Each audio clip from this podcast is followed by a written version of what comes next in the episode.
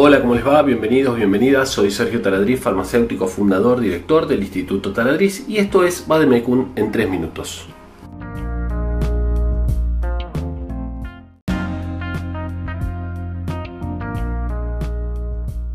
En el video de hoy vamos a estar hablando del antiviral más utilizado en las farmacias y es el aciclovir. El aciclovir se utiliza para tratar infecciones relacionadas con virus, ¿sí? Por lo tanto no va a tener ningún efecto en las bacterias. Es un antiviral.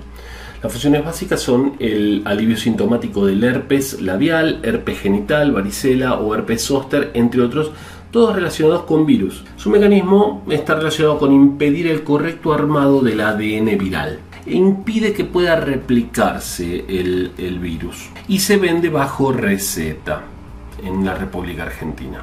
Bueno, en cuanto a los usos, decíamos herpes labial, herpes genital, varicela o herpes zóster también se utiliza en ese caso.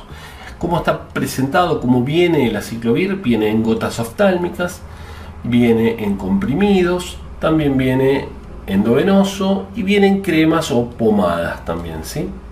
Y también en suspensiones. En cuanto a las precauciones, hay que administrarlo durante las primeras 48 horas de producida la infección viral. Después ya no tiene sentido, ya no, no, no es efectivo, pierde eficacia. En los niños pequeños no es siempre requerido utilizar el, aciclovir. ¿sí? En muchos casos las enfermedades son autolimitadas, se, se, terminan por sí mismas, el cuerpo las, las termina eliminando y no es necesario dar el aciclovir. No previene infección ni contagio, atención con esto, no es que prevenga la enfermedad, sino que una vez que está instalada la enfermedad, la infección viral, entonces sí me puede ayudar en ese periodo de las primeras 48 horas, pero no previene. En cuanto a las precauciones, no hay antídotos para la sobredosis, así que atención con la sobredosis de, de aciclovir porque no tenemos un antídoto.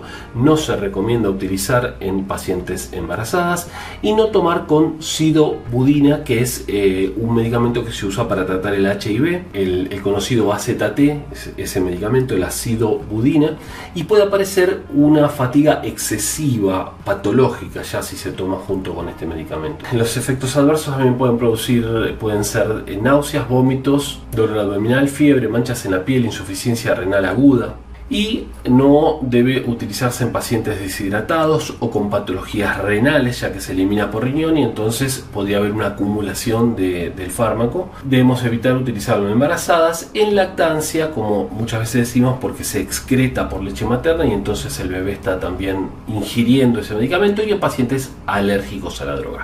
Bueno, espero que les haya gustado el video y nos estamos viendo en un próximo video. Acá tienen nuestras redes sociales y les pedimos que nos sigan. Chao, hasta la próxima.